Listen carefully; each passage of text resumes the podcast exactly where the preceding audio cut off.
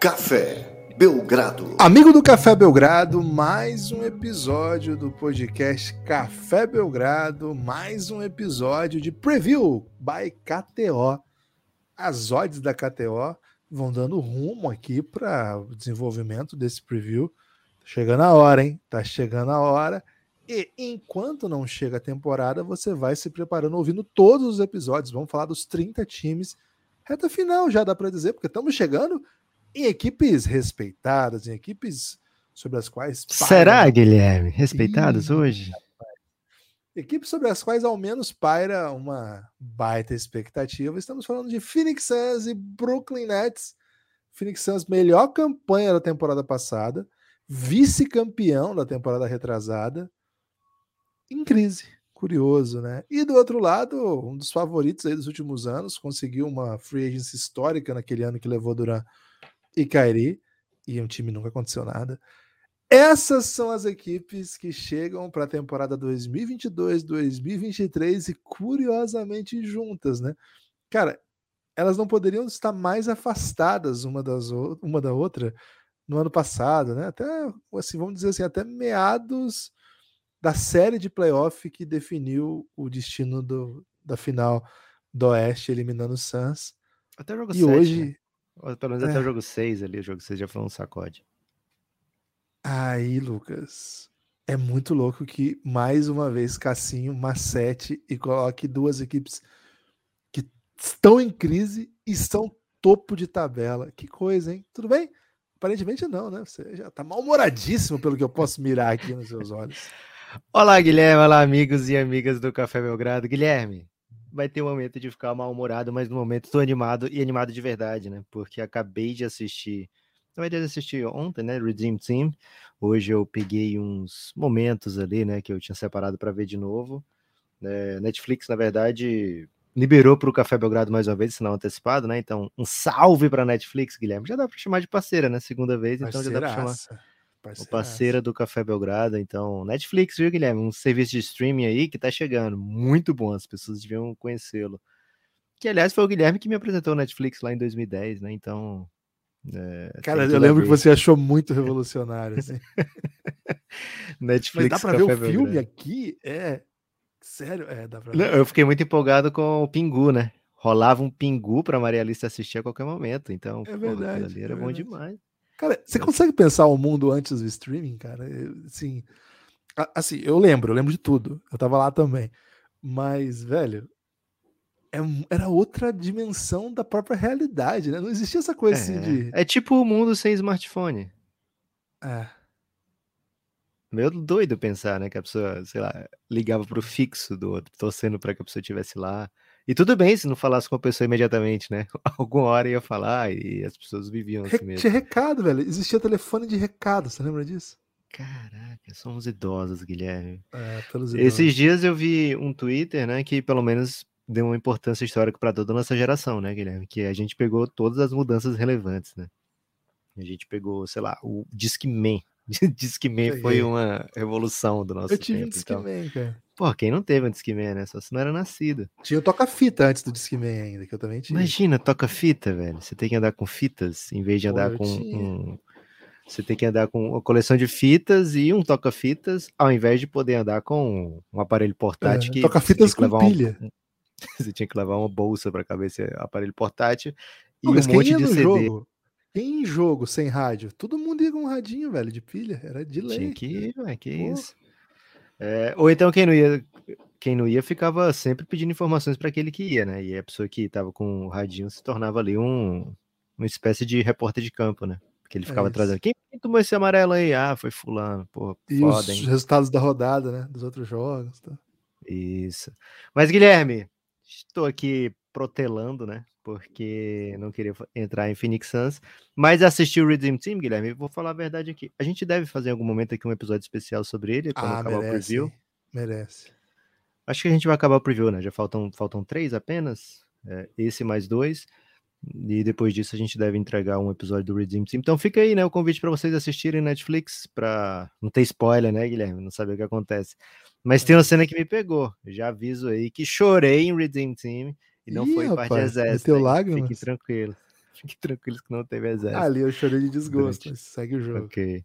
É, mas, Guilherme, hoje então, Cassinho, mais uma vez, coloca essas duas equipes que tem tudo a ver junto, só que ainda tem um plot twist aí, Guilherme, da União, né? Duas equipes que protagonizaram a maior não troca da off-season, né? É, Flex from Jersey nos garantiu, né? Flex from Jersey, você prometeu!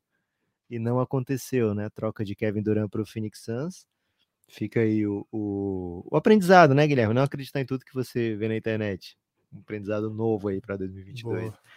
É, Flex from Jersey, né? Devia ter desconfiado desde o princípio, né? Porque o cara é até de Jersey. Mais uma coisa que une aí, Guilherme: Brooklyn Nets e Phoenix Suns. Flex from Jersey, né? Que afinal o Brooklyn Nets veio de New Jersey, né, Guilherme? É, então, tudo isso colocado junto, Guilherme, pensa, a gente pensa assim, pô, o Cassinho só pode estar tá pensando no Belgradão, né? Ele monta as odds pensando no Café Belgrado, pensando no episódio, e tem tudo a ver. E para embaralhar mais, Guilherme, normalmente a gente coloca aqui, fala primeiro do time menos favorito, segundo o Cassinho, nesse caso seria o Nets, né? Porque o Nets tem 51 vitórias e meia para cumprir, para ir para o over, e o Suns tem 52 e meia, né? Uma a mais, segundo o Cassinho. Porém, o Cassinho fala: olha, o Nets tem mais chance de ser campeão. E aí o, o Cassinho coloca, Guilherme, atualizado aqui de hoje, tá? Golden State, primeira força.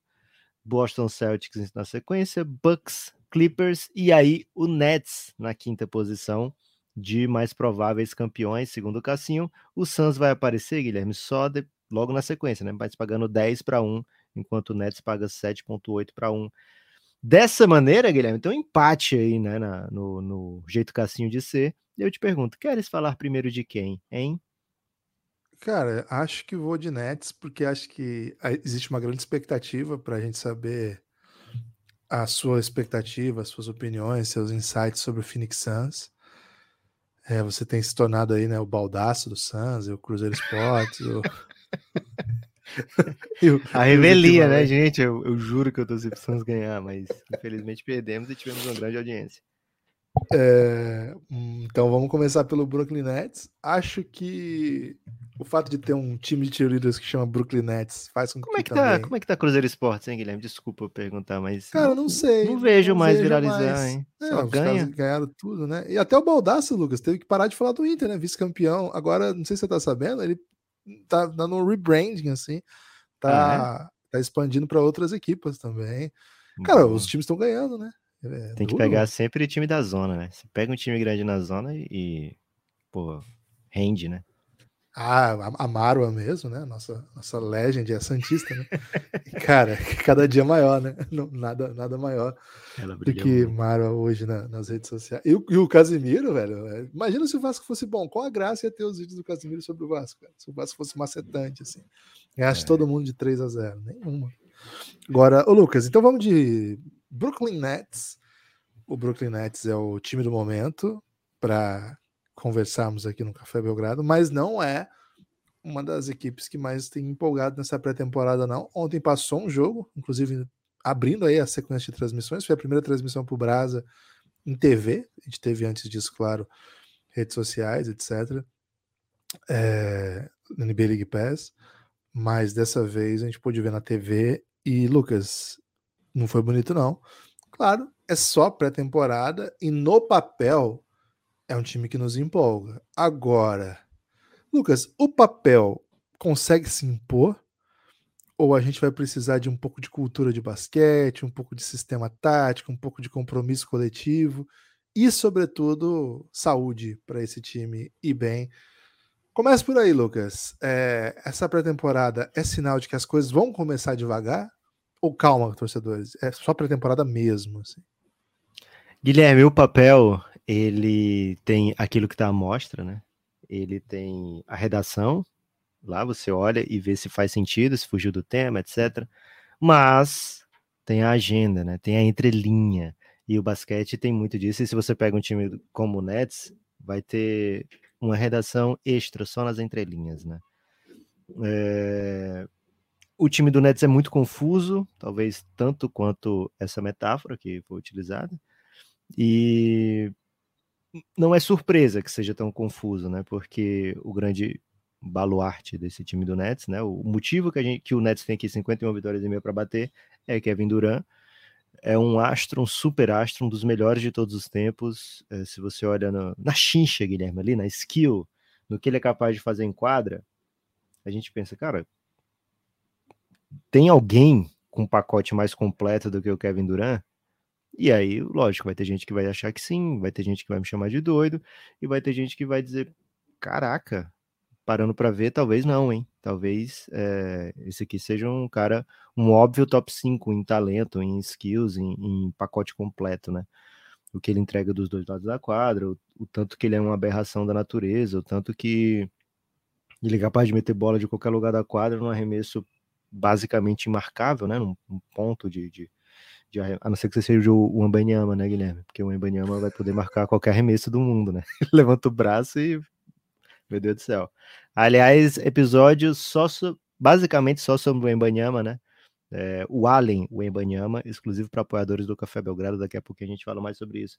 Mas assim, Guilherme, ele é o motivo para que a gente olhe para o Nets e o Cassinho olhe e fale: ó, oh, quinto maior chance de ser campeão. Esse time foi varrido no primeiro round dos últimos playoffs e teve uma off-season terrível, né? A off-season do Brooklyn Nets foi foi apagar incêndio o tempo todo, né? Ah, o Kevin Durant quer sair, o Kyrie Irving quer sair, né? será que alguém quer o Kyrie Irving? Que tipo de troca vai, vai vir pelo Kevin Durant? O Ben Simmons vai jogar quando? Então, assim, não teve nada que aconteceu na off-season que justifique um otimismo é, perante a temporada que vai se iniciar do Brooklyn Nets. Dito tudo isso, Guilherme, ainda acho que o papel aqui se sobrepõe, né? aquilo que a gente olha e vê como óbvio, aliás, não lembro quem disse, Guilherme, não foi amigo meu, infelizmente a pessoa que disse isso já morreu, mas a resposta certa normalmente é a mais óbvia, né? E a mais óbvia aqui é que esse time tem talento demais para ser ignorado, né? Então você tem Kevin Durant, tem Kyrie Irving, você tem muita chance de ir longe. A gente viu isso no, no playoff antes desse, onde o, o Nets, com um pouco mais de saúde dentro do elenco, né, mesmo com problemas de Kyrie mesmo com problemas de James Harden, mesmo, no geral, estava com um pouco mais de saúde, chegou a um dedão, né, de eliminar o campeão Milwaukee Bucks. Faltou um dedão, sobrou um dedão, na verdade. Né? É, de eliminar o Milwaukee Bucks, que foi campeão daquele ano, né? É, se o Nets seria campeão Lucas, ou não. Será que é por ah. isso que o Banyama chuta de tão longe, né? Porque o dedão dele é impressionante. Meu amigo, o dedão do Embanyama merece um episódio sobre ele, né? Qualquer dia vamos falar um episódio só sobre o dedão do Embanyama. É, aliás, um, um, um, seguidor do Café Belgrado, Guilherme, falou que o, o dedão do Embanyama paga 60 reais de Uber. Se, se ele for pedir um Uber só para ele. É, não sei de onde ele tirou esses dados, né? Mas é, não vou duvidar de um, de um ouvinte que do Café mudava o preço do Uber de acordo com o tamanho. Do... é informação nova. É, não vou duvidar de um ouvinte do, um seguidor ouvinte do Café Belgrado, viu, Guilherme? Então fica aí essa informação. Já vou espalhar essa informação como se de fato tivesse o print do Uber aqui. Mas o Brooklyn Nets, Guilherme, então tem um talento suficiente para que se olhe para essa temporada e diga, cara, esse time aqui é top 3 do leste, tranquilo, um dos cinco mais prováveis de ser campeão. Bota uma linha de mais de 51 vitórias, mesmo para um time que tem ido para play na última temporada, e vamos para cima, né? porque é esse tipo de talento que tem ali. E vai iniciar a temporada com basicamente todo mundo à disposição, né? Ben Simmons está jogando. É, cara, o tamanho da diferença que o Ben Simmons faria numa série como aquela do, do Celtics é absurdo, porque não é o que o Ben Simmons pode fazer no ataque, e é muito, tá? O Ben Simmons é um dos grandes jogadores da NBA. Mas defensivamente o cara é um monstro, né? Defensivamente ele pode marcar todo mundo, defensivamente ele pode incomodar o Jason Tatum, né? Pode atrapalhar muito o Jalen Brown, pode causar todo tipo de problema em trocas, pode fazer um small ball five, pode ser o, marcar um armador de boa. Aliás, Guilherme, você é um grande defensor de odiar o Ben Simmons, né? Da ideia de, de que o Ben Simmons merece todo, todo o gerízio. Então eu sugiro que nunca escute o episódio dele com o JJ Redick, né? Porque... Não, você tirou essa teoria? Que eu, você falou isso no dia já e eu fiquei confuso disso, velho. Eu assisti. Des... Você despreza Ben Simmons, Guilherme. Já foi falado isso aqui com Cara, uma certa frequência. Bem, tô bem confuso com esse desdobramento que eu desprezo Ben Simmons. Você não sonhou, cara? Não, não me faça colocar prints aqui na, nas redes, viu, Guilherme? É, provavelmente é. eu desprezo o Lamelo, mas nem com o Lamelo eu sou assim. De jeito que tá falando, parece que eu sou pior que o Ben Simmons que o Lamelo. Que isso, cara? É, cara, Enfim, então vamos supor que, que não seja o Guilherme que tenha falado mal de Ben Simmons, né? Muita gente falou mal de Ben Simmons e talvez com razão, pela maneira que, que aconteceu. Ele não joga desde aquela série contra o Atlanta, né? Onde ele foi muito mal naquela série. Mas ele fala de forma muito aberta sobre isso nesse podcast com o JJ Redick, né? Ele falou, Guilherme, que inclusive vai ter que chutar esse ano para três pontos, viu? Vamos ficar atentos aí o que, que o Ben Simmons vai fazer dentro de quadra. Mas, assim, ele é um cara muito apto, muito capaz e que cobre muitos dos buracos que o Nets tem, né? O Nets, a gente falou lá naquela série contra o, o Boston, tá faltando wing aqui, né? Quem são os wings do Nets? E aí eles vão para off-season, trazem logo de cara o Royce O'Neal, antes da coisa desandar toda. É, perderam o Bruce Brown, mas o Bruce Brown não era aquele cara que ia defender os wings, né? O Royce O'Neal é esse cara que defende os wings. Tem o Ben Simmons inteiro agora. Além disso, adiciona é, o TJ Warren, né? Que é um, um jogador de muito talento ofensivo, é, que também tem essa mesmo, essa mesmo, esse mesmo porte, né? Um jogador de 6'8, né? De um 2 e 2 e 2 e 2 por aí e que vai defender, vai, vai ser capaz de defender, né? vai ser capaz de incomodar e ao mesmo tempo promover um espaçamento, coisa que o Perry Mills não vai conseguir. Né? O Perry Mills vai dar o espaçamento, mas na defesa vai ser explorado, o Seth Curry vai ser explorado. Então o Nets cobriu as deficiências mais claras do time enquanto apagava incêndio. Então essas pequenas vitórias aí devem ser celebradas. E é um time que pode colocar em quadra para encerrar um jogo Kyrie Irving, Kevin Durant, Ben Simmons, é, Royce O'Neal e Joey Harris, por exemplo, né? Joey Harris, que é um, um ótimo espaçador, né? Okay. É, o Nick Claxton pode, pode fazer, né? Dependendo do, do, do, adversário, mas acho que o Nets vai, vai curtir essa ideia de jogar com Ben Simmons e Durant, sabe? São dois defensores muito bons para fechar jogo. Não deixa o Durant tomar porrada durante o jogo, mas para fechar jogo tem essa opção, né? O melhor quinteto possível pode ser que seja esse. Ainda tem Seth Curry, que dá muito espaçamento, tem Perry Mills, tem o próprio Nick Claxton, se você quiser outra coisa. Então, assim, é um time que tem muito talento. Ele trouxe o Marquinhos Morris também, mas né, é só o Marquinhos Morris, né? É um time que tem muito talento pra gente ignorar. Agora, tem tanta questão aí, né? Tem tanto ponto de interrogação. O Kevin Durant acabou de não só pedir para ser trocado, como dizer, tá bom, eu fico, mas manda embora o GM e o técnico. Né? Então, assim, não tem nada em harmonia ali, né? E muitas vezes. Acabei de assistir o Redeem Team, Guilherme, e vi que a harmonia era muito importante ali, né? Então, vamos ver como é que se, se porta esse time do Nets. Acho que é um time para fazer uma temporada regular espetacular, para fazer uma temporada regular daquelas que fazem as pessoas pensarem, poxa, é, mas por que, que eu estava duvidando desse elenco aqui, né? Por que, que eu não estava desconfiando desse tanto de talento que tem aqui? E é esse é o tipo de, de nets que eu vejo. Provavelmente é o tipo de nets que vai vai me provocar uma dor daquelas de chutar o, a quina da mesa, sabe? Que você tá andando assim, você usa o dedo midinho e chuta a quina da mesa de maneira é, despropositada e te causa uma dor, né? Então esse meu take, Guilherme, de que o Nets vai fazer uma belíssima temporada, provavelmente é, vai acabar sendo um, um dedinho na mesa, né? Porque o Nets vai ter a manha para estragar uma temporada que tem tudo para ser ótima.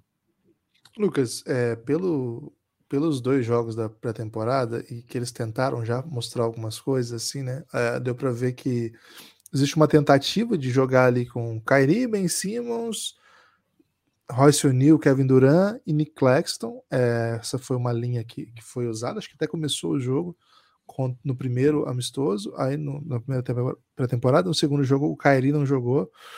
É, mas teve uma linha que eles acharam do segundo jogo que fez, jogar, jogou bastante, bastante tempo e que foi bem positiva. Que foi Ben Simmons, Kevin Durant, Royce O'Neal, Nick Claxton e a diferença sai o Kyrie, entra o Kessler Edwards, que é um cara que. Você gosta dele, né, Lucas? Você já foi um defensor dele. É, deu bastante certo essa linha ontem com o cara Miami. que veio de Pepperdine, né? Pepperdine é assim, é bom demais falar Pepperdine. É, Pepperdine é bom demais falar. E, assim, é um cara. Acho que teve um Brasa que jogou em Pepperdine, hein? Foi, foi o primeiro brasileiro draftado. Daqui a pouco eu, te, eu tento trazer essa informação quando a gente mudar de assunto.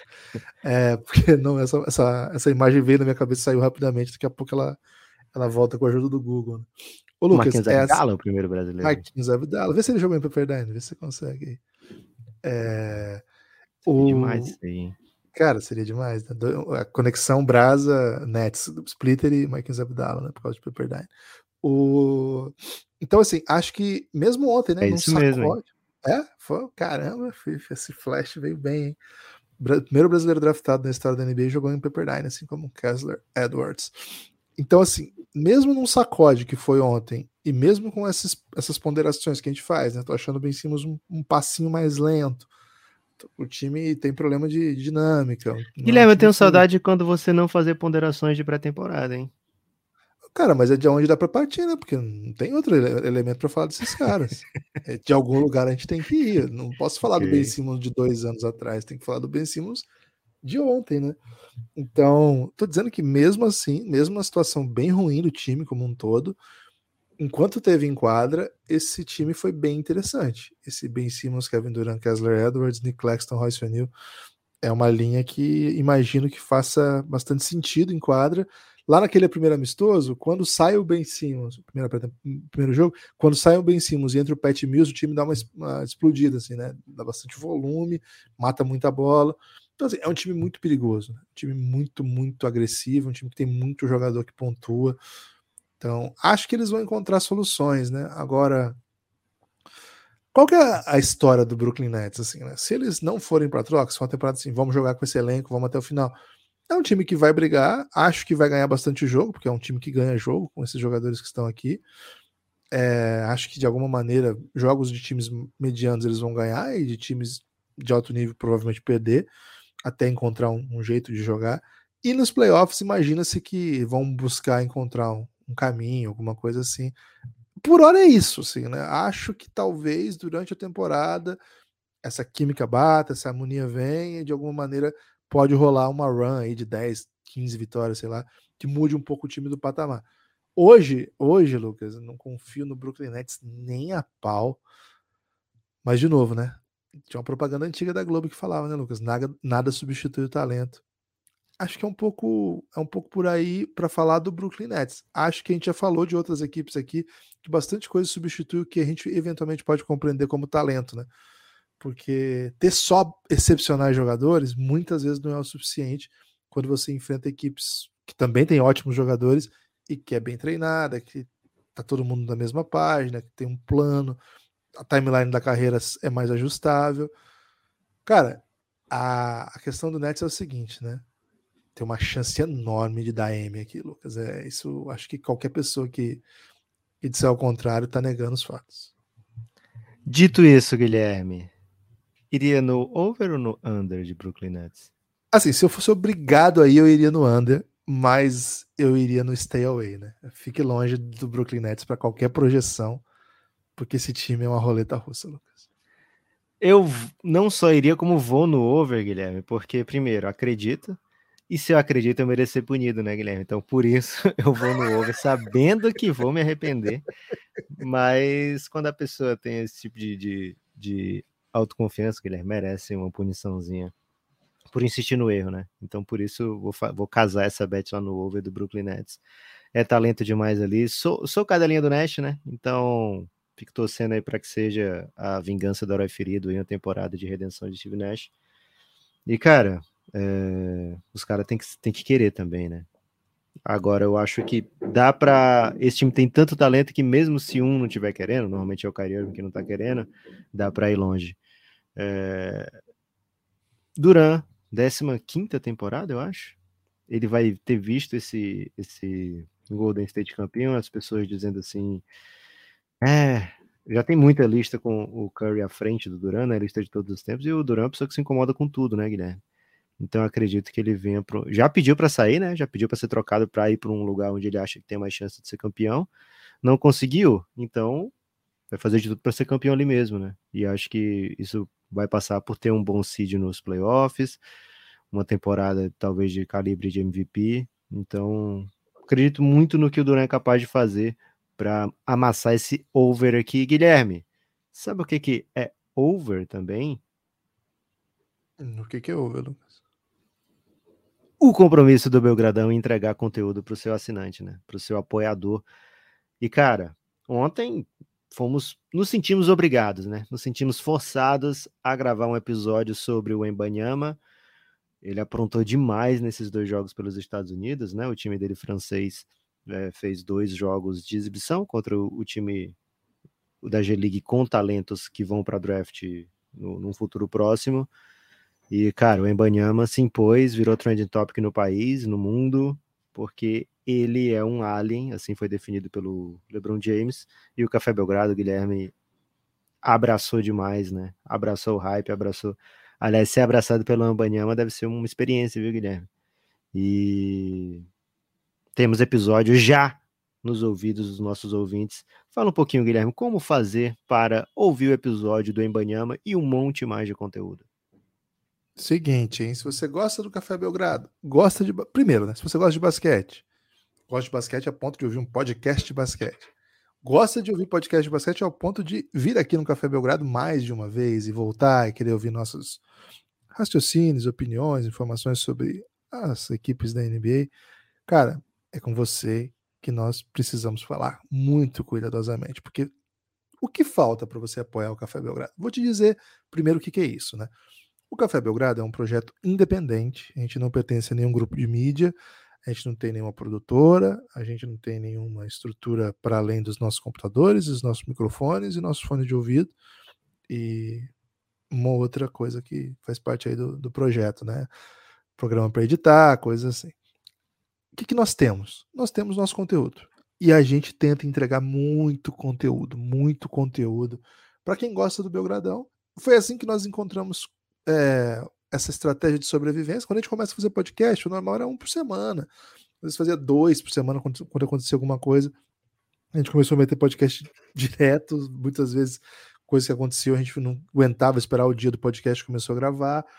É, e hoje em dia a gente faz quase diariamente, né? Podcast é, certamente uma, uma, lógica que não é comum para a estrutura que a gente tem. Então, por isso que a gente acabou criando um programa de financiamento coletivo para conseguir com que essa dedicação pudesse ser ampliada, pudesse chegar nesse nível que a gente quer chegar. E aí, desde 2019, a gente tem um programa de financiamento coletivo. É um programa que abarca todas as pessoas que querem de alguma maneira contribuir com o Belgradão. Existem várias categorias de financiamento coletivo, mas as mais comuns são a mais barata, de R$ reais, e a segunda, que é de R$ reais. É, e aí, assim, existe essa maneira de contribuir, são contribuições mensais que entram no nosso orçamento e mantêm o projeto, porque sem essas contribuições, a Café Belgrado acabaria e se essas, essas contribuições é, escasse, é, rarearem, vai acabar, é assim que funciona. Então, se não fossem essas contribuições, o Café Belgrado não existiria. Então, assim, a gente tem a para recompensar as pessoas que além de manterem o projeto, a gente pensou assim, não, ok, legal, as pessoas gostam da gente, querem manter, mas o que a gente pode entregar em troca disso, né? É, a gente pensou muitas coisas, a gente chegou a esse modelo que a gente acha que deu certo no sentido de agradar quem vem contribuir com a gente, que é como? Muito, muito, muito, muito conteúdo fechado. Muito, muito conteúdo que as pessoas não sabem que existe se não apoiaram o Belgradão, ou até sabem, mas não apoiam, é, nunca ouviram. Então, assim, a gente até diz, não é mentira, que o, o Prime, assim, o que a gente faz de melhor, tá fechado para apoiadores. É uma pena no sentido de que muita gente poderia gostar desse conteúdo e ouvir mais a gente. Cara, mas na verdade, assim, nem existiria Belgradão se não fossem os apoiadores. Então, faz todo sentido que o, o, que a gente tem de melhor esteja dedicado a essas pessoas. E o que, que são isso que vocês têm de melhor que eu tô falando? Cara, são as séries de conteúdo, foi o modelo que a gente encontrou, séries de conteúdo exclusivo, conteúdo abrangente, que tenta contar histórias para os nossos apoiadores. Então, assim, a gente tem várias séries. É, assim, eu vou falar algumas, mas eu, eu, convido vocês a entrarem no aplicativo da Aurelo, que é onde está organizado esse sistema de apoio, de financiamento coletivo, cafébelgrado.com.br já vai direto para nossa página dentro da Aurelo. Aí você vai ali em podcasts e vai descendo, que você vai ver todo o conteúdo que tem. Vai ter os últimos episódios, os últimos episódios vão estar ali logo no comecinho, mas à medida que você vai descendo, você vai vendo outro tipo de conteúdo que são os que tem um cadeado. Quem já é apoiador sabe que não tem mais cadeado. Mas aí você vai ver as séries que a gente tem. A gente tem, por exemplo, uma série que conta a história do LeBron James, já está na sua terceira temporada, mais de 20 episódios sobre a vida do LeBron, né? Desde antes dele chegar na NBA, primeira temporada sobre a primeira passagem dele no Cavs, a segunda sobre o hit daquele time e a terceira agora a volta dele ao Cavs. Tem uma série que chama El Gringo, que conta as histórias dos estrangeiros que passaram pela NBA. Aí tem Yao Ming, tem Ginobili, tem Dirk Nowitzki, Tony Parker, entre outros, é, Sabonis, entre outros, de verdade, tem muita gente lá. Então, é, tem uma série que chama The Next Dance, que é uma série sobre Luca Doncic. A gente conta lá no comecinho do Luca e vem acompanhando ele. Já está em sete episódios e vai ter mais ainda. E assim, essas são algumas, mas tem muitas, muitas. Outra, essa que o Lucas acabou de mencionar, chama Amanhã Vai Ser Outro Dia. Desde que a gente começou a fazer essa série, acho que foi na segunda temporada, a gente começou a fazer é, essa série que chama Amanhã Vai Ser Outro Dia, que trata da classe do draft. É uma, é uma série que vai acompanhando a classe durante a temporada da NBA e quando chega próximo ao draft, a gente radicaliza e fala muito sobre todos os prospectos, assim, entra no clima mais aguçadamente. Cara, é muito conteúdo, de só alguns, de verdade. É, são horas e horas e horas de podcast fechado para que você possa ouvir em qualquer momento. Nunca vai faltar podcast para você. Eu sei que o Belgradão entrega muito podcast, então às vezes não falta de qualquer maneira, mas esse tipo de conteúdo mais fechado, mais exclusivo, a gente quer que seja um, vamos dizer assim, um gatilho para você falar, cara, quero apoiar. Acho que pode ser a partir daí. O motivo principal do apoio é manter o Belgradão, mas a gente quer que você seja recompensado por isso. Gosta muito da gente, gosta muito do projeto, gosta muito de discutir basquete, quer conversar sobre isso e outras coisas. A gente tem um grupo fechado no Telegram, que é já recompensa número 2 de 20 reais. E, e aí vai. A gente tem muitas possibilidades, a gente tem conversado com muita gente, mas por enquanto é assim que você consegue contribuir com o Belgradão. Quem chegou para esse grupo, Guilherme, ontem foi o Cássio, e não é o Cassinho nem o Cassião, né? Apenas o Cássio. Cássio Juliano, muito obrigado pelo seu apoio. O Cássio já entrou lá no, no grupo institucional de apoio negando nosso inimigo sono, assim como o Rodrigo Reis também, né? Entrou, que ele estava no podcast de ontem, foi citado, mas ele entrou já armando um pequeno caos lá no, no Giannis. Um salve para eles. É, Guilherme, temos que ir para frente. Você falou muito, falou bonito, e vamos ver, né? Falei muito, vai... você achou? Exagerei. Falou, mas falou bonito, pô, o que importa. E vamos ver se, se rende, né? Se não render, se não chegar. É, o de ontem, por exemplo, rendeu só um apoio, né? Um belíssimo apoio do Cássio, mas apenas um apoio. Então, nunca mais repita aquela sua última propaganda, viu, Guilherme? Mas a de hoje, uhum. espero que cheguem pelo menos 18 apoios. De tão efusivo que eu fiquei enquanto ouvi suas palavras. Tava gostando, principalmente porque tava demorando a falar de Phoenix Suns, né, Guilherme? Mas agora é obrigação. Agora temos que falar de Phoenix Suns. Cassinho projeta 52 vitórias e meia para o time do Arizona. É um time que se preparou nessa off-season né, para a possibilidade de ter Kevin Durant no elenco. É, talvez isso tenha aberto algumas feridas com os jogadores que provavelmente estariam envolvidos na troca. Porque, coincidência ou não, Guilherme, ficou muito esquisita a permanência do Eiton depois disso. Jay Crowder não quer ficar no, no elenco, já pediu troca, pediu para ir para um contender. O Suns está procurando uma troca que faça sentido para os dois. E o Suns não fez muito mais do que isso nessa off-season, né? Apenas é, se o Nets ficou apagando incêndios, o Suns talvez tenha acendido alguns incêndios, né?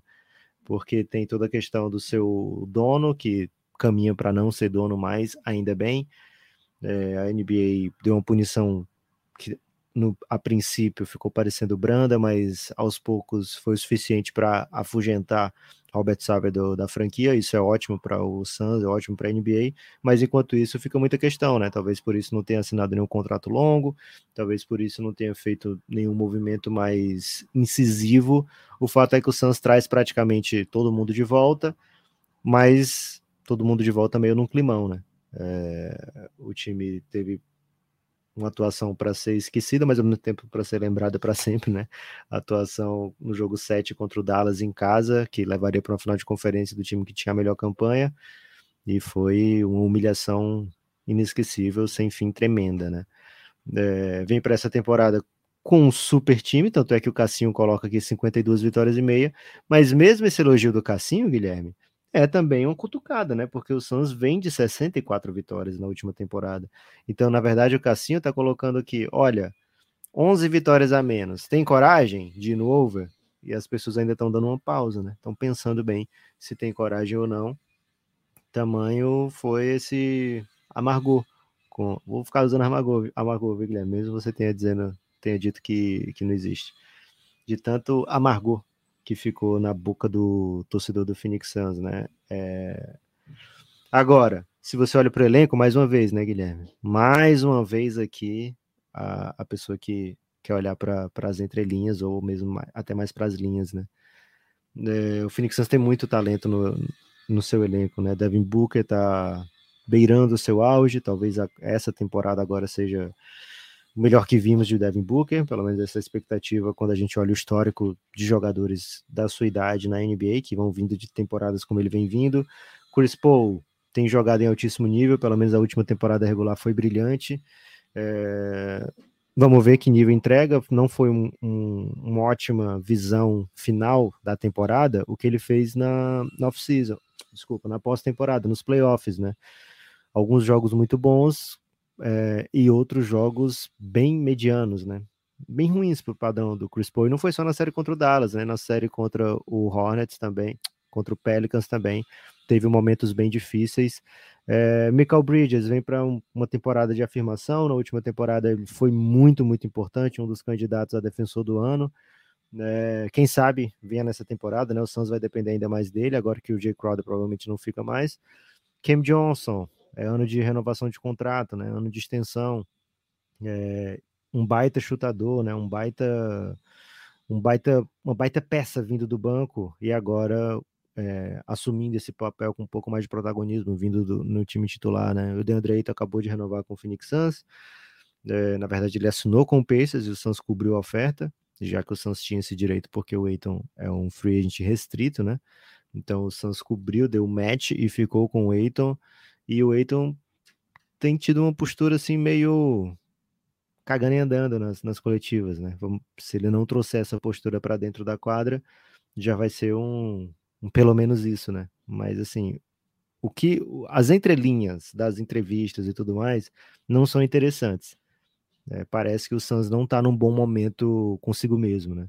Mas dito tudo isso, tem o técnico do ano, tem um dos melhores armadores de todos os tempos, tem um candidato a MVP, tem um candidato a defensor do ano, tem chutadores, tem sistema que dá certo. Então, Guilherme, não tem por que não se empolgar com o Phoenix Suns. Vai no over, vai tranquilo. Over, Suns da massa, vem para ser top 2 seed nessa temporada. Caramba, me pegou muito esse final. Primeiro, cara, de, de novo, você que você tá colocando.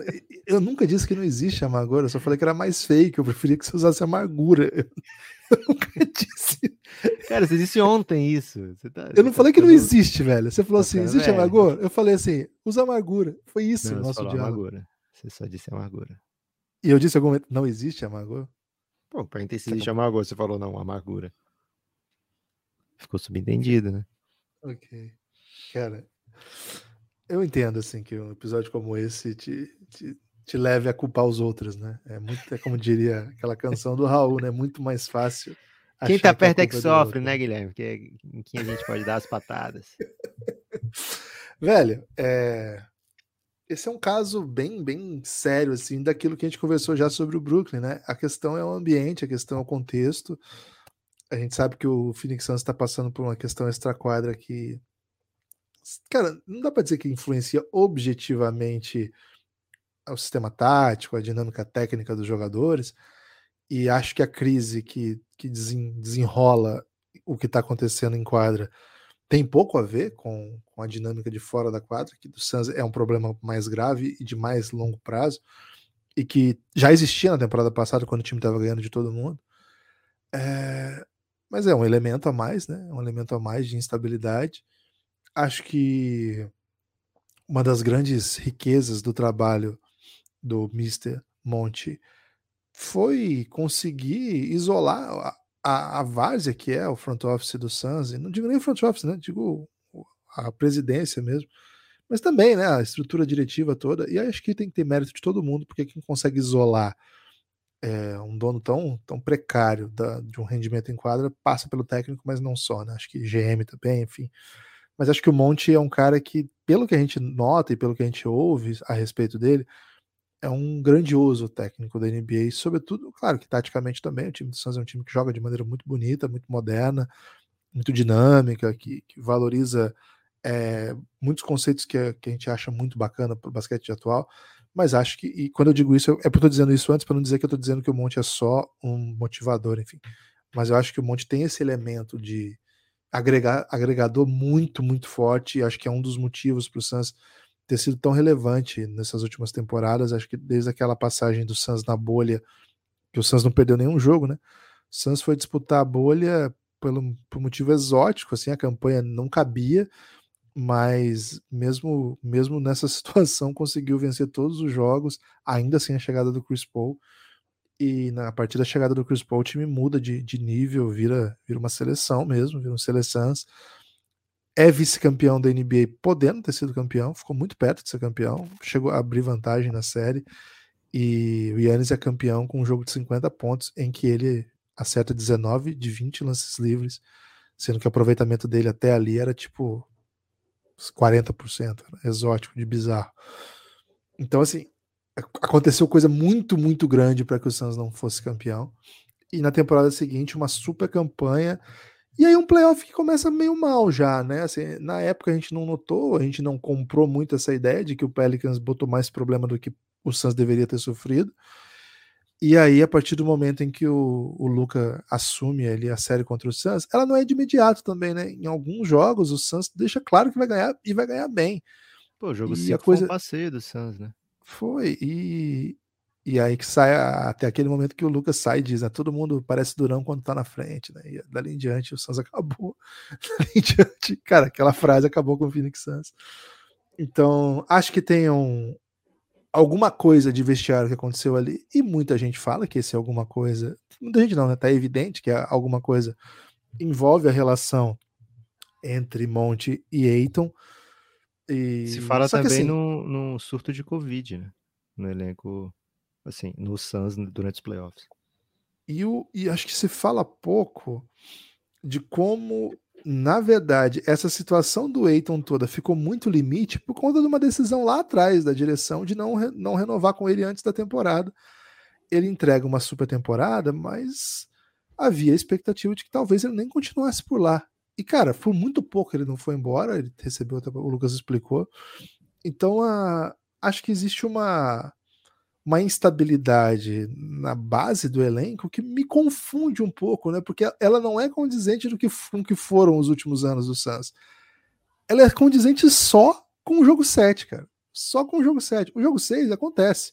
Você perder fora de casa um jogo duro. Agora, perder o jogo em casa por mil pontos, esse tipo de coisa não acontece. Esse, esse tipo de coisa é, é raríssimo. Esse é, é exótico. O que o Suns trouxe das últimas temporadas me parece ter sido o jogo 7, né? Aquela entrevista do Eiton. Cara, vamos usar a palavra correta aqui, Lucas? É ridícula a postura Ih, do Eiton. É ridícula. Vai, crack Neto. Cara, que é ridículo. O Eiton, não, o Eiton não pode fazer aquilo. É patética aquela entrevista. É, é, essa postura é patética. Fosse ele um jogador que ganhasse 10 milhões, ou quanto que ele vai ganhar, Lucas? Qual que é o salário dele esse ano? Cara, não ficou tão. Ficou 133 por 4, né? Da 34 por aí, 33. Um jogador que ganha 33 milhões ou que ganha 1 milhão, um jogador profissional não pode fazer o que ele fez. Ali ele escancarou uma insatisfação, jogou Monte Williams para a fogueira. Você chegar numa entrevista de apresentação do elenco que todo mundo quer saber, já havia esse burburinho, é um cara que voltou sem querer. O cara meteu uma postura daquela, isso aí chama ridículo. Ridículo. Ô, Lucas, eu meti o, o craque neto aqui. Porque Boa. eu não vou aceitar, vou aceitar leniência com o nosso monte. É bom demais. Não vou aceitar leniência com o nosso Monte Williams, não. Então, é o seguinte, pegar em armas, Guilherme. não, é, não é isso. Não é isso. Mas assim, de verdade, o, o cara não pode ter essa postura. E assim, a, a parte disso, veio outra bomba, né? Que o Jay Crowder decide que não quer ficar. E é um cara que é da rotação, um cara que é importante pro elenco. Enfim, cara. Uh, não há nenhum motivo técnico, tático, é, nem de histórico de quadra desse time que não me inspira confiança. Eu olho para a ideia do Phoenix Suns entrar amanhã em quadra e eu acho que o Suns vai ganhar o jogo. Cara, mas aí você começa a temporada desse jeito. Entrevistas assim, com essa, com essa energia baixa, né? Com essa vibe, não quero estar tá aqui. Você abre a temporada perdendo para um time que chama Adelaide, né? Você pega também, não é perder pro, sei lá, pro pior, não é perder pro Knicks, né? Não é perder pro Hornet, não é perder pro Spurs com os meninos, é perder pro Adelaide. Primeira vez que um time da NBA perde para um time não NBA faz muito tempo, acho que saiu agora dado, esqueci agora de cabeça, mas sei lá, 5, 6 anos. E para um time da Austrália, não é para um time sério. Com, todo Primeira vez que um time da NBA perde para um time com nome de tia de ouvinte, né? eu, eu acho que o time da NBA nunca tinha perdido para não europeu. Tinha essa, esse dado precisa dar uma checada, mas eu não me lembro. Eu lembro de algumas derrotas para time grandes da Europa, mas para um time da Austrália, com todo respeito ao custódio, nosso ouvinte australiano, e os outros ouvintes australianos que temos também, temos bons números na Austrália, um salve aí. Mas não dá, com todo respeito aí, não dá. Então a temporada começou esquisitaça. Não foi temporada, novo, né, Guilherme? A pré-temporada começou esquisitaça. A temporada começa esquisita, né? No sentido de um todo, né? Apresentação, elenco, e os primeiros amistosos são bizarros. Guilherme, você... quando foi que você começou a ligar para Media Day e pré-temporada? Eu perdi esse momento, velho. Cara, eu não posso me basear só no que foi o Phoenix Suns nos últimos anos, cara. Senão o que, que eu vou falar aqui? Que é o favorito da temporada. Eu preciso partir de algum lugar. Agora, no segundo jogo, Lucas, se vale alguma coisa aí pra gente falar, o time macetou o Lakerzinho, né? E isso, o Suns vai enfrentar esse time algumas vezes na temporada. E a gente sabe que o, esse, esse Lakers tem dado muita alegria para a torcida do Suns nos últimos anos. Mas, de novo, né? É, o time principal que jogou foi o Chris Paul, Devin Booker, é, Michael Bridges, Torian Craig e DeAndre Ayton, essa foi a rotação dos titulares que ficou mais tempo, conseguiu ser positiva. Então acho que tem um caminho aí que, cara, o Santos vai botar time em quadra e vai vencer jogos. Mas vai ficar esse, esse alerta, né, cara? Se, se as coisas derem errado, se o time tiver uma sequência ruim, vai ruir, vai ter biquinho para lá e para cá. O Eiton vai forçar uma troca, é esse o plano dele, por isso que ele voltou nessa vibe. E forçando uma troca, a troca é, é possivelmente boa, tem caminhos para trocas boas ainda. Flex from Jersey, no final das contas, tinha razão. O Eiton vai mesmo ser trocado em janeiro, por isso que ele tá fazendo esse tipo, tendo esse tipo de comportamento. Assim, eu vou no over, vou no over. Acho que o Suns é brabo. Acho que esse time vence jogos. Acho que tem um ano mais de evolução do Michael Bridges, que para mim vai ser um dos grandes jogadores da NBA. Acho que Devin Booker um ano mais vai, vai vir mais. E depois do jeito que foi a derrota, caiu muito sobre ele. Acho que tem um rancorzinho ali que faz bem demais, cara. Um rancorzinho para um jogador do tamanho dele faz um bem danado, assim, para ele começar a meter um monte de jogo de 50 pontos aí. Ele tem bola para isso. É um ano mais também do Chris Paul, mas eu tenho a impressão de que o papel que ele tem pro, pro Suns, tudo bem. Acho que não, não afeta tanto. Então, assim. E ele é vegano, né, esses... né, Guilherme? Ano passa diferente para os veganos. É isso. Então, esses elementos me fazem acreditar que o Suns vai botar um time em quadro competitivo e eu vou meter um over aqui. Agora, cara, tô com, tô com bastante receio. Tô com bastante receio. E usar, eu, eu ia usar uma expressão vulgar, mas eu escapei, né? Fiquei com, tô com bastante receio. Boa. Guilherme, o, o Suns gosta desse, desse papel de, de underdog, né? Até porque nunca ganhou nada, então só pode ter esse papel para ele, né? Mas as insatisfações do Crowder e do Aiton não são super é, do nada. Você já trouxe um ponto importante, né? O Aiton queria ter te dar extensão, que recebeu o Luca, que recebeu o Trey Young, que te coloca com o cara de 5 anos no super máximo para rookie, né? É, então ele poderia rece receber, sei lá, 190 e poucos milhões por 5 anos, ao invés desses é, 133 por, por 4 anos, né? Que, que, o, que era o máximo que o Pacers podia oferecer. Então ele faz essa conta e fala, poxa, não me deram essa grana toda, né? Que pena. Pensando pro lado do Phoenix Suns, Guilherme, foi uma decisão boa, né? Não dar esse super máximo pro, pro esse máximo de rookie, né? Pro, pro Aiton, porque ele não é esse jogador, né? O Suns não vai ser campeão ou deixar de ser campeão porque o Aiton foi o, o grande nome do time, né? Ele é uma super peça, mas ainda assim uma peça complementar. É, já é um salário bem pesado, a gente passa pelos times campeões com dos últimos sei lá quantos anos e ver os pivôs, não tem ninguém ganhando o máximo nem perto disso, né? Jogador básico ali na posição. Então o Eiton, ele não, não mete a bola de três pontos, ele não é um jogador que vai criar a partir do drible. Então faz sentido para o Suns não querer se apegar a, a Waiton ser um, um, super jogador dentro da NBA nos próximos cinco anos, senão eu tô ferrado, né? Então, ok, essa decisão foi boa para o Suns. É, no vácuo, né? Tem que ver se isso dentro de quadra vai impactar a maneira que o Eiton joga. Acredito eu que não, viu, Guilherme? Sinceramente, acredito que quando, as, quando começa o jogo, é, normalmente esse, esse, tipo de coisa fica em segundo plano. O, a questão do, do Jay Crowder, a gente já viu ele passar por algo similar lá no Miami Heat, né? O Jay Crowder fez uma bolha espetacular pelo Miami Heat, foi um jogador super importante e queria um salário de jogador super importante. O Miami Heat não queria dar os três anos que o Suns deu, o Suns levou. É, o Miami fez isso agora com o PJ Tucker recentemente também, não quis dar um contrato muito longo, vai procurar mais um. E o Philadelphia foi lá e levou, né? Então, o Suns, mais uma vez, dessa vez não quis dar essa extensão, porque acredita que Michael Bridges, Cam Johnson, a volta do Darius Saric, né, é, são capazes de amenizar um, um, uma eventual perda do Jay Crowder, e os dois estão procurando uma boa troca. Acredito que se não tiver essa boa troca num futuro próximo, ele vai jogar, velho. O que, que ele vai ficar fazendo? Vai ficar em casa sem jogar? É, vai conseguir um bom salário sem jogar? Dificilmente, né? Então, é, ou o Suns. E aí é a dificuldade da troca que a gente conversou um dia desse, né? Ou o Suns troca por outro time que quer ajuda imediata, e aí fica o Suns querendo ajuda imediata e o time querendo ajuda imediata, ou se torna uma troca maior, onde alguém que quer o Crowder vai dar um, umas escolhas de, de draft, e o Suns pode usar numa outra troca futura, né? Mas mesmo sem J. Crowder, acredito que o Suns tem um time muito competitivo para bater essa, essa meta.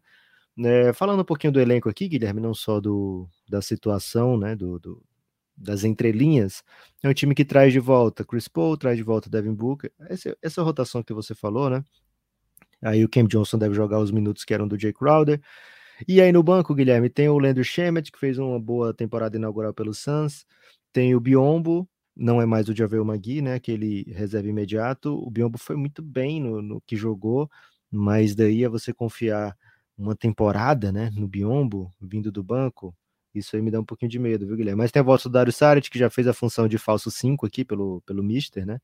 né? E deve ser uma peça também que vai compor junto com o Eiton em alguns momentos. Vamos ver como é que tá o chutinho do Saric. Vamos ver como é que tá o, o nível físico dele também para aguentar uma temporada da NBA. Desejo muito sucesso a ele, não só porque ele é do Suns, mas sempre curti o jogo do Dario Saric, né? É, traz de volta Cameron Payne para mais uma temporada. Não gostei das movimentações de mínimo, né? Damian Lee acho que é um jogador que ajuda muito pouco. É cunhado dos outros, né, Guilherme? Tenho defendido essa tese aqui, se você vai contratar um cunhado, traga um dos seus, né? É, trazer um cunhado dos outros acho que não, não ajuda. Cara, é... o cunhado do Devin Booker, por exemplo, tem vários aí que são NBA. Né? Hoje é o baterista do Blink, né?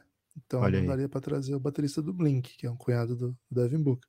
Não seria com, com cunhado, cunhado é cunhado? É, é com cunhado não é cunhado, né? Torrey Craig é um jogador importante Tristan vindo do Thompson banco. é um concunhado aí do Devin Booker. Não, vamos trazer só cunhado, né? Concunhado tá. também tá. tem que ser muito bom para jogar. Tá. É, Josh Okog veio também para ser uma espécie de Torrey Craig, mas, pô, você já tem um Torrey Craig, né? Vai trazer o Josh Okog. É, vai esperar que ele traga na milésima temporada dele de NBA, vai para quinta agora, né? Um jogo ofensivo que ele não apresentou nesses anos todos. Ok. Jock Landale, Landale, né? Um jogador australiano que veio do San Antonio Spurs. É, teoricamente é um big que chuta, vamos ver se ele consegue ficar em quadra. Tem o TLC, né, Guilherme? O Timothée Luau Cabarro, é, um jogador que de vez em quando ganha minutos, né? É, vai ficando na NBA. Não é THC, né, Lucas? Não é THC, TLC. Não é THC, TLC. É, vai ganhando, vai ficando na liga, né? Vai para o sétimo ano dele e ainda dá para esperar alguma coisa, né? É, mas assim, se o Suns vai ser bom ou não, depende dessa mesma galera que vem macetando nas duas últimas temporadas, né? É, e aí, um desses grandes nomes é o Monte Williams, atual técnico do ano, e para mim deveria ter sido o técnico do ano anterior, talvez até mais do que do ano passado, né? Porque já teria ganhado. E aí não precisaria o Thibodeau ter esse, ter esse prêmio, né? Poderia ser de repente o, o Taylor Jenkins ou o Doca. Melhor o Doca não, né? Mas aí poderia ter sido o Taylor Jenkinsinho. E mas enfim, Guilherme é um dos melhores técnicos da NBA, tem tudo isso que você falou já. Cara, vou num over consciente aqui, sabendo que essa equipe entregou nos últimos dois anos, entregou, entregou muito, entregou o suficiente para que eu não olhe com desdém para esse time porque perdeu para Adelaide ou na Paraguai, né, Guilherme? Então, para cima deles, Phoenix Suns, ano 18 de Chris Paul, hein, Guilherme? Dizem que 18 é, é o ano da sorte.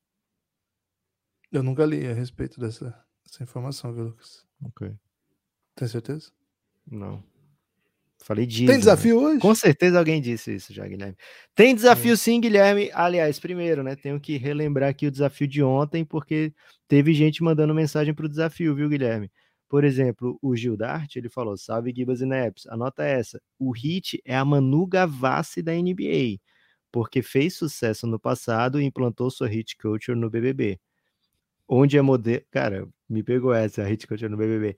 Onde é modelo para outros tentarem copiar igual e a outros times que tentam implantar, implantar a sua Hit Culture.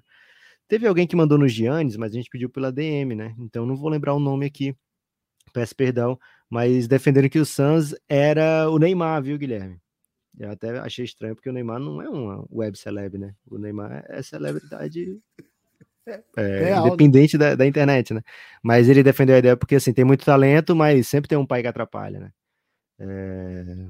Então teve essa e teve outra também, mas, poxa, quem não mandou por DM, a, a gente acaba esquecendo. Mas um salve aí para as pessoas que mandaram as mensagens falando e podem continuar mandando. Eu senti que esse do Web Celeb, Guilherme, mexeu muito com as emoções. E a de hoje vai mexer com muita emoção também, Guilherme, porque Phoenix Suns, Brooklyn Nets, sendo filmes de Adam Sandler ou Ben Stiller, quais seriam? Adam Sandler ou, ou ben... por que essa escolha, Lucas? Então, eu ia te perguntar aí, você vê alguma similaridade na atuação dos dois? Eu acho que assim, são dois grandes comediantes contemporâneos, mas um é, é tipo, sei lá, um é LeBron e o outro é, não é Meritite é maldade, mas assim, é Bosch, tá? É, são, tá. o, o Ben Stiller é muito bom também, mas não é o LeBron, né? O Ben Stiller é um Boschzinho ali. Mas tem, sei lá, uma rivalidadezinha, tem bons bons bons filmes, né, na, na carreira de cada um. E são mais ou menos da mesma faixa etária, né? Então, às vezes as pessoas pensam, pô, aquele filme era quem? Era o Adam Sandler era o Ben Stiller? É, então, para você não precisar ficar nessa dúvida, ficar um pouco mais fácil o desafio, filmes de Adam Sandler ou Ben Stiller, Suns ou Nets, Guilherme, eu, eu, tentei pensar aqui, já vou te dar. Não ah, sei se ajuda ou se atrapalha. Confuso esse, hein? Mas eu tentei pensar e eu não consegui pensar em outros. Pro Suns oh. eu pensei é, entrando numa fria, né? Porque é, o cara tá lá num, num relacionamento que, que, parece ótimo, né? Até que tem que conhecer a família da, da sua noiva e é um pesadelo, né? É, virou um é um pesadelo. Filme esse, virou um pesadelo meio do nada. Virou um pesadelo meio do nada numa relação que parecia super perfeita, né? Tudo, tudo ótimo. Então o Suns tem tem essa cara. Essa temporada do Suns tá com essa carinha, Guilherme, porque você tá indo para aquele momento que é, não, agora é, é conhecer a família e, e partir para consagração, né? Adam né? Sandler ou Jim Carrey, Lucas? E pode dar muito ruim. Cara, são, é, acho que são outro, outro tipo de, de jogo, né? Um é, sei lá, um é basquete e o outro seria um futebol, talvez. Parece esporte coletivo, mas acho que é, é outro. Eles jogam jogos diferentes, né? Mas se for para escolher um dos dois, acho que eu vou no Adam Sandler só por causa do, do passado recente de basquete. Se não tivesse esses últimos filmes de basquete, né, com Kevin Garnett, com Bo Cruz, eu iria de Jim Carrey, viu, Guilherme? Ok. E o, o Nets, Guilherme, eu iria entrando no Fria 2, né? Porque já conheceu a família, deu tudo errado e agora apareceu coisa da CIA no meio, muito mais nada a ver ainda, né?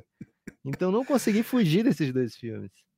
Cara, eu do Suns eu escolhi aqui, abri aqui, né, o, o IMDB do, do Adam Sandler e, cara, como se fosse a primeira vez, me pega muito para pensar no Suns, né, cara? Porque é um time que todo ano você acha que vai e, na verdade, que começar tudo de novo, né? E acho que é uma, uma coisa que dói um pouco na torcida tudo do Tudo a ver com Chris Paul também, né? Chris Paul fazendo papel de Adam Sandler. Né? É isso. Então, essa ideia, né, de ter que começar tudo de novo e, enfim, acaba o dia e vamos lá de novo, né? Vamos lá. É, é, é bonito, é emocionante, demais, né? mas é, tem esse, esse elemento que é um pouco é um pouco o mito de Sísifo, Lucas. Que tem que rolar a pedra, descer, subir de novo. Agora, do Ben Stiller, cara, é um pouco menos filosófico, né? Eu pensei naquele Antes Só do Que Mal Casado. Você lembra desse filme? Que, cara, quando ele chega, eu acho que vai dar tudo maravilha, né? Ele, ele começa o relacionamento com a. a o Ben é Stiller é naquele filme? É, é ele o protagonista daquele filme. Caraca. E a atriz é uma, uma, atriz sueca, assim, né? Que acho que é modelo no filme, assim. Ele fica muito empolgado, assim, tipo, ah, tem uma atriz, tem outro casado com uma modelo, que é maravilhosa. Cara, e quando, e quando ela, ele conhece de fato ela na relação, né? Tá tudo errado, né? Então não tem como não pensar na relação aí no Kevin Durant com Kyrie, né? Ele foi pra ah, lá. velho, eu acho que eu tava confundindo com o filme do Ashton Kutcher, que ele casa com, com a menina e tá tudo errado e depois eles voltam também, né? Porque eles não aprendem com os erros. Não, não é o Aston, Aston Kutcher esse não. Acho que esse que você tá falando um é com aquele ruivo mais gordinho. Esse filme aí que você tá falando. Não, é certeza que é o Aston Kutcher. Acho não, que é, é ele esse, e esse... aquela menina do DLC. Moreninha. Pô, esse é outro, então. O que eu tô falando é do Seth Um virou velho, né, Guilherme? Que a gente come... Um casal de velho, que um começa falando uma coisa, aí o outro responde pensando que tá respondendo aquela coisa, e, e aí o outro, outro não, aí. não é isso, é outro, e que também não é aquela coisa, né? e com aquela moça do Grey's Anatomy. Just que Married, eu que eu tava pensando. Just ah. Married. E não é a menina do DLC, é Brittany Murphy. que faleceu. É, deixa eu ver aqui, da Grey's, Grey's Anatomy, de eu tô falando, cara, é muito difícil isso. Esses desafios deixam a gente absolutamente confuso, né, cara? Catherine Hagel é a atriz que eu tô falando, e o filme que ela fez é com, é, eu acho que é o Seth Rogen, cara. Que é uma história muito parecida com essa aí que você contou, hein, não é? Ligeiramente grávidos. Cara, que filme espetacular esse filme. Que é, filme. Just Married não é espetacular, não. Você não assistiu Ligeiramente Grávidos? Talvez não, Guilherme. Eu vou procurar Cara, agora. Assista hein? hoje, velho. Curioso. Assista hoje, 2007. Cara, que filmaço, que filmaço. Mas, cara, a vibe do, do, desse filme, cara, me lembra, me lembra muito assim, cara, vamos juntos sair, vamos, vamos lá, montar um timão no Nets, nossa dinastia, vamos pra cima desses caras. Aí chega lá, cara, o maluco é terraplanista, e aí começa a dar trabalho, e aí vem a pandemia, o cara começa a defender é, antivax, fica sem jogar larga o time na mão. Então, cara, eu imagino o Kevin Durant meio com caramba, me meti numa, numa, numa encrenca aqui. É, cara, gostei muito desse desafio, mas todo desafio deixa, me deixa muito confuso, como você pode ver. Okay. E hoje a gente ficou especialmente confuso, né, Guilherme? É, tem destaque final, Gibas? Eu tenho um que é um pouco preocupante, mas talvez seja muito legal. Ainda não, não me decidi. Mas ah. é para avisar para a população que o dadaísmo está voltando, hein? Então Como fiquem assim, atentos aí com, com os desdobramentos. Já chegou em muitos lugares do mundo, vai chegar. O que, que é isso, velho? Dadaísmo, velho. Estuda dada... Procura aí, dadaísmo, né? Não, dadaísmo eu sei que se trata de dadaísmo, mas ele tá voltando? Tá voltando. Eu queria dar esse alerta aqui, né? Outro dia a gente pode até conversar mais sobre isso, Gibas. Cara, vou, vou me preparar para essa conversa, que é uma conversa que muito me interessa. Lucas, mais destaque final, né? Avisando aí a galera que nessa sexta tem basquetinho também na TV. Euroliga. Hoje, como eu falei para vocês, né, eles só passam um jogo de time de basquete, né, de que tem time de futebol, né? Eu vou dar então, só um, um spoiler, Guilherme, porque eu preciso que as pessoas saibam disso, né? O dadaísmo tá voltando via TikTok. Fiquem atentos. Porra, mas é, esse é o lugar pro dadaísmo voltar, velho. Esse é, é o isso. lugar. E tem também, Lucas, é, então à tarde tem Barcelona aí na, no Band Sports, e à noite tem Liga Sul-Americana rodada dupla no YouTube da Liga Sul-Americana. Não, não, não, venderam direito para ninguém, ficou no YouTube oficial do canal da Liga Sul-Americana. Regatas Correntes contra Bauru e o Oberá contra o Pichincha de Potosí. Então, Quando é que vai ter meu, minha unifacezinha na Sul-Americana? Cara, acho que é, a, é, o próximo round, né? Acho que daqui duas semanas. A Facisa venceu ontem em Minas, venceu bem, 15 pontos. Acho que estava 15, não sei se terminou 15 campeão do torneio de integração, com o torneio amistoso, né? Que abre a temporada. É o próximo. Eu acho que é o próximo grupo. Posso estar confuso aí. Tem, tem Sampa, tem o, o Tricas também nesse time. O que a gente precisa Esse... fazer para onde Facisa levar a gente, hein, para cobrir sul-americano lá? Cara, talvez a gente precise aí fazer um projeto, né? Hoje em dia, Lucas, é, tudo, é, tudo é projeto. Espalhe por aí, por favor, que você ouve o Café Belgrado. RT nos posts do Belgradão no Twitter. Foguinho, né? No Insta, Lucas. Eu fiquei sabendo que se a pessoa manda foguinho, ela começa a receber todos os que a gente faz, né? Então ela fica muito engajada ah, é? com o Belgradão. É, a gente começa a aparecer primeiro pra pessoa, entendeu? Caraca, Quando... mandem foguinho pro Belgradão, gente. É, parece que quanto mais a pessoa interage com você, é, maior a possibilidade dela receber antes, né? Mas assim, pode não ser é isso o, também, né? É o caminho da falsa promessa, né? Então segue pedindo não, foguinho para ganhar. Isso. Esses dias eu prometi falsidade só pra galera mandar um foguinho. Né? Deu bom demais. Valeu! Espalhe por aí que você ouve o Belgradão. Um forte abraço e até a próxima.